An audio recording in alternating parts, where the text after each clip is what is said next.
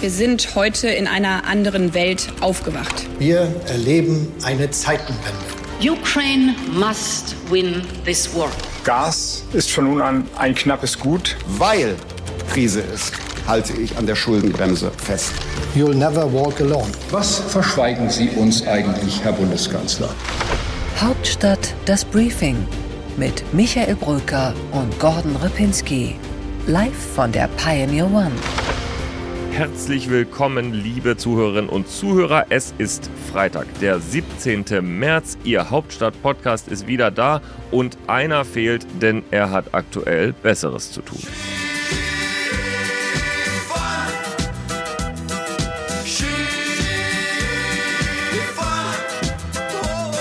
Michael Brücker ist im Urlaub, aber liebe Zuhörerinnen und Zuhörer, ich freue mich trotzdem und umso mehr, dass Sie wieder dabei sind und dass einer bei mir ist, der sich mit dem Parlament mindestens genauso gut auskennt wie Michael Brücker, unser Chefkorrespondent Rasmus Buchsteiner. Hallo Rasmus. Ja, grüß dich Gordon.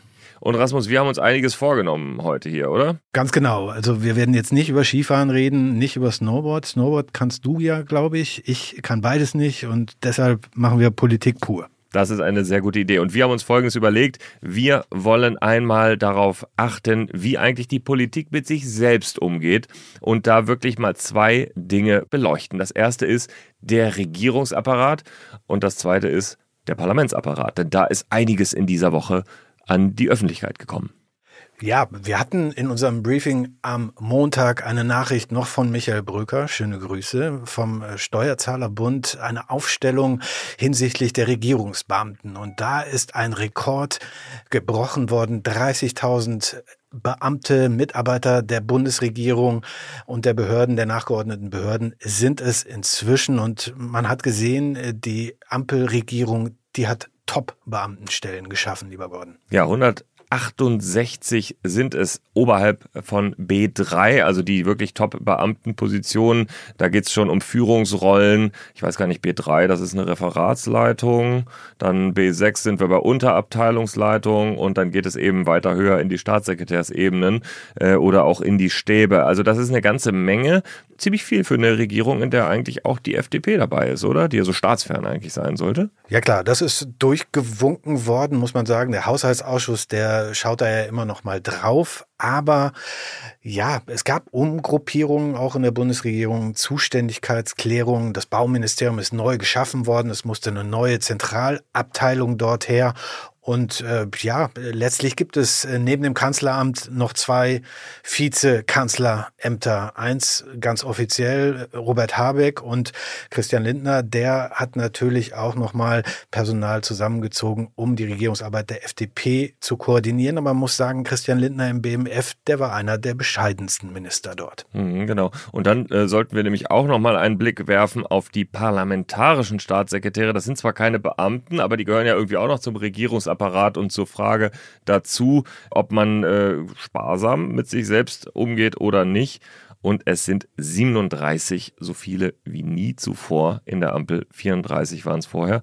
Und die parlamentarischen Staatssekretäre, tja, Rasmus, wofür braucht man sie eigentlich nochmal? Man müsste sie selber mal fragen. Und ich glaube, wir machen demnächst mal eine kleine Umfrage in die Richtung. Ähm, ich finde, ja, sie sind äh, vielleicht verkannte Wesen. Manchmal sind sie ähm, auch ähm, nicht ganz in der ähm, Zeichnungskette drin, werden umgangen. Wichtig ist, dass sie bis tief in die Nacht auf der Regierungsbank sitzen können, den Minister vertreten können. Das sind so die Hauptaufgaben, sage ich jetzt mal populärwissenschaftlich. Ansonsten ist es äh, sehr gut dotiert und äh, viele haben da ihr Auskommen, aber viele ambitionierte Parlamentarier, die sagen sich selbst auch, Vorsicht, den Schritt will ich nicht gehen. Mehr gestalten kann ich tatsächlich in der Fraktion an einer entscheidenden Stelle. Ja, es ist eine sehr entspannte, mit einem ausgezeichneten Dienstwagen ausgestattete Sackgasse, könnte man ja eigentlich auch sagen. Tatsächlich haben nicht besonders viele parlamentarische Staatssekretäre den Sprung dann auch ins Ministeramt geschafft.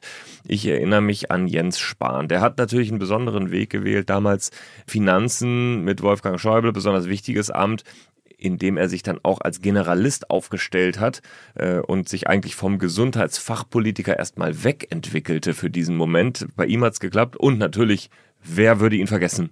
Kurt Bodewig. Kurt Bodewig war mal Staatssekretär, parlamentarischer Staatssekretär. Kurt Bodewig war parlamentarischer Staatssekretär im Verkehrsministerium unter, ich müsste lügen, ich würde sagen, Reinhard Klimt. Na gut, äh, Kurt Bodewig war aber auch Bundesverkehrsminister geworden. Wir müssen das ja, äh, raussuchen. Es ist ja wirklich die spannende Frage, bist du vorher oder nachher parlamentarischer Staatssekretär. Ich habe in Erinnerung, es gab mal eine Ministerin, die dann letztlich einen Schritt zurückgegangen ist. Auch. Brigitte Zypris. Genau. Parlamentarische absolut, Staatssekretärin ja. unter Sigmar Gabriel im Bundeswirtschaftsministerium. Und danach war sie, glaube ich, nach seinem Wechsel ins Außenamt noch mal kurz Wirtschaftsministerin, oder? Äh, da ertappst du mich jetzt gerade auf dem falschen Fuß, aber es ist, glaube ich, so gewesen. Ja, ich war in meinen Gedanken noch bei Kurt Bodewig Ansonsten haben die Parlamentarischen eigentlich nicht so viel getan, außer zu repräsentieren und ihren Dienstwagen bei Gelegenheit zu benutzen. Nicht ganz fair vielleicht für jeden. Wenn ich mal anschaue, was Siemtje Möller zum Beispiel macht im Verteidigungsministerium, die hat natürlich enorme Aufgaben zu übernehmen, insbesondere äh, weil sie vorher auch eine Ministerin hatte, die die eine oder andere Aufgabe nicht übernommen hat. Aber das hängt eben immer sehr davon ab, was die Ministerinnen und Minister ihnen dann auch zugestehen. Zulassen, das ist das Stichwort. Ich kann mich erinnern, äh, Jens Spahn, du hast ihn gerade angesprochen, der hatte ja einen großen Förderer letztlich und der hieß Wolfgang Schäuble. Der hat ihn machen lassen und äh, dann kann auch was gelingen, äh, wenn man parlamentarischer Staatssekretär ist. Allerdings wir reden ja jetzt mal über die Ausdehnung des Apparats. Da muss man auch mal drauf schauen, ist, ist die Regierung sozusagen gegenüber dem Parlament in, in der Vorhand? Äh, beeinflusst sie letztlich auch die Prozesse im Parlament äh, einfach schlicht durch Manpower? Und das ist eine Sache, über die werden wir in diesem Podcast sicherlich noch reden. Ja, aber jetzt müssen wir noch mal einmal zu den Regierungsapparat selber. Also wir haben die Zahlen gerade gesagt, 37 parlamentarische Staatssekretäre, 168 Top-Beamte, 30.000 Regierungsmitarbeiter insgesamt. Also das ist ein fetter Apparat und äh, der braucht, so ist jedenfalls die Logik der Ampel, auch eine fette Liegenschaft. Das Liegenschaftsmanagement, das, das ist ja so ein äh, tolles Wort im Regierungsalltag. Und äh, es gibt Pläne in der Schublade, die ähm, ja jetzt ganz konkret werden in diesen Tagen. Seit Jahresbeginn sieht man an der Spree immer wieder die Bagger anrollen, da wird Schutt abtransportiert, da werden Bäume gefällt und äh, das geht um das Kanzleramt, dieses große Projekt geplant noch unter Angela Merkel, die Verdopplung der Fläche bis 2028 soll das neue Kanzleramt oder der Erweiterungsbau auf der anderen Spreeseite fertig werden. Genau, geplant unter Angela Merkel. Jawohl, trotzdem die Bauarbeiten erst jetzt am Beginnen. Man sieht jetzt schon, dass die Brücke, äh, die Fußgängerbrücke vom Kanzleramt auf die andere Spreeseite so am Ende abgerissen wurde. Aber das ist ein enormer Bau, der da tatsächlich fertiggestellt werden soll. 777 Millionen Euro sind die Kosten auf der aktuellen Website im Bundesamt für Bauwesen und Raumordnung. Da sind noch die alten Kosten, da sind es noch 150 Millionen weniger, die da aufgeführt sind.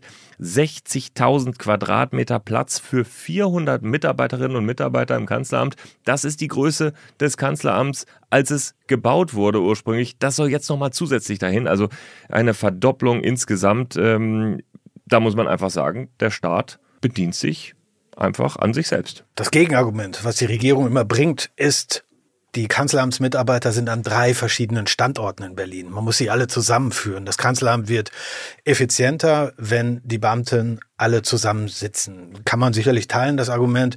Man könnte auch natürlich hinterfragen, äh, was es eigentlich noch mit den Standorten der Ministerien und auch des Kanzleramts in Bonn auf sich hat, ähm, wenn dieses Zusammenführungsargument so wichtig ist. Aber da ist der Begründungszusammenhang der Regierung. Und Olaf Scholz hat bisher daran festgehalten, an diesem Bau. Bisschen überraschend für mich kam jetzt diese Woche Christian Lindner. Ich glaube, dass in Zeiten von mehr Homeoffice und ortsflexiblem Arbeiten ähm, ein äh, mindestens 800 Millionen Euro teurer Neubau neben dem Kanzleramt entbehrlich ist. Haben Sie das dem Kanzler auch schon gesagt? Das das wäre nämlich mein nächster Punkt gewesen. 770 Millionen statt 450 kostet der. Da sind Kitaplätze mit dabei und äh, der neue Helikopterlandeplatz und Sportgelegenheiten. Also darauf wird der Kanzler verzichten?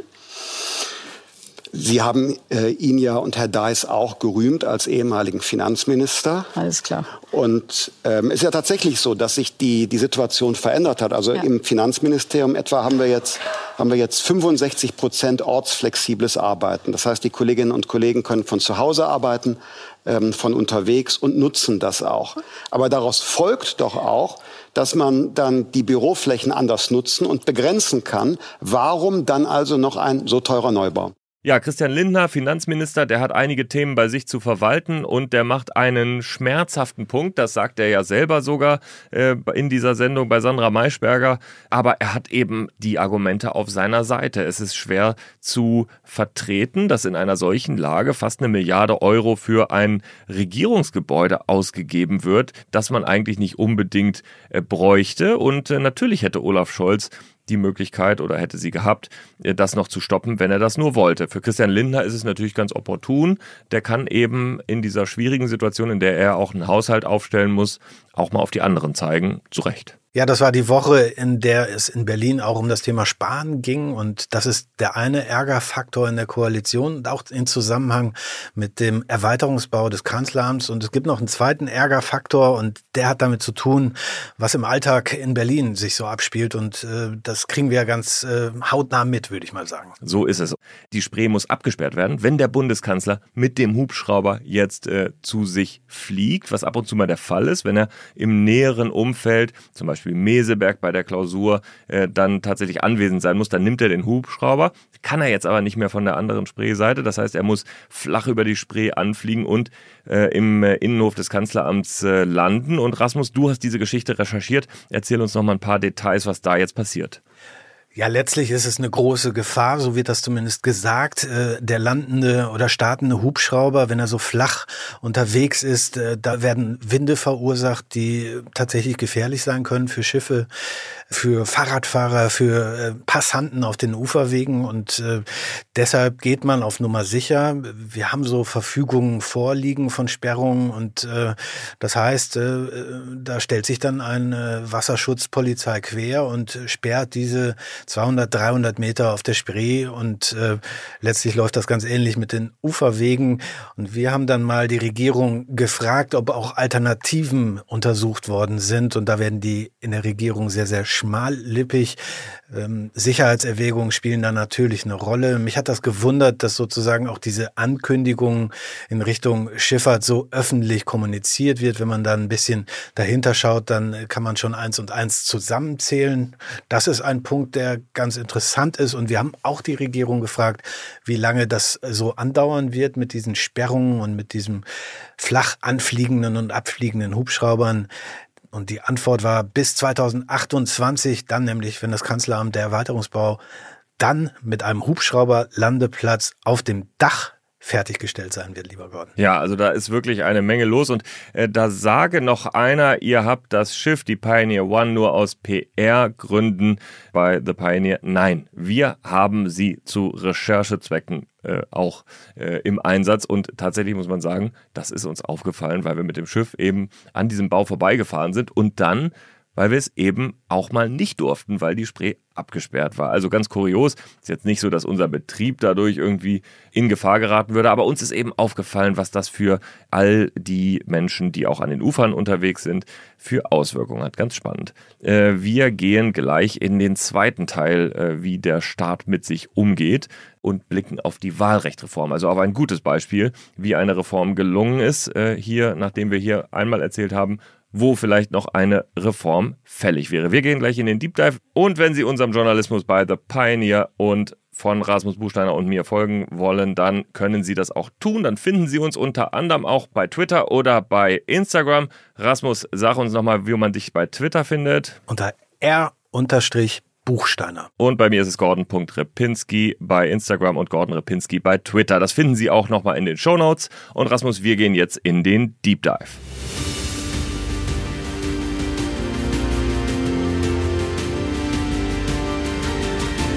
Unsere weiteren Themen heute im Deep Dive diskutieren Rasmus Buchsteiner und ich über die Wahlrechtsreform, die an diesem Freitag vom Bundestag beschlossen wird und die eine große politische Debatte hinter sich hat. Auch über die Wahlrechtsreform habe ich gesprochen mit Katja Mast, mit der parlamentarischen Geschäftsführerin der SPD im Bundestag.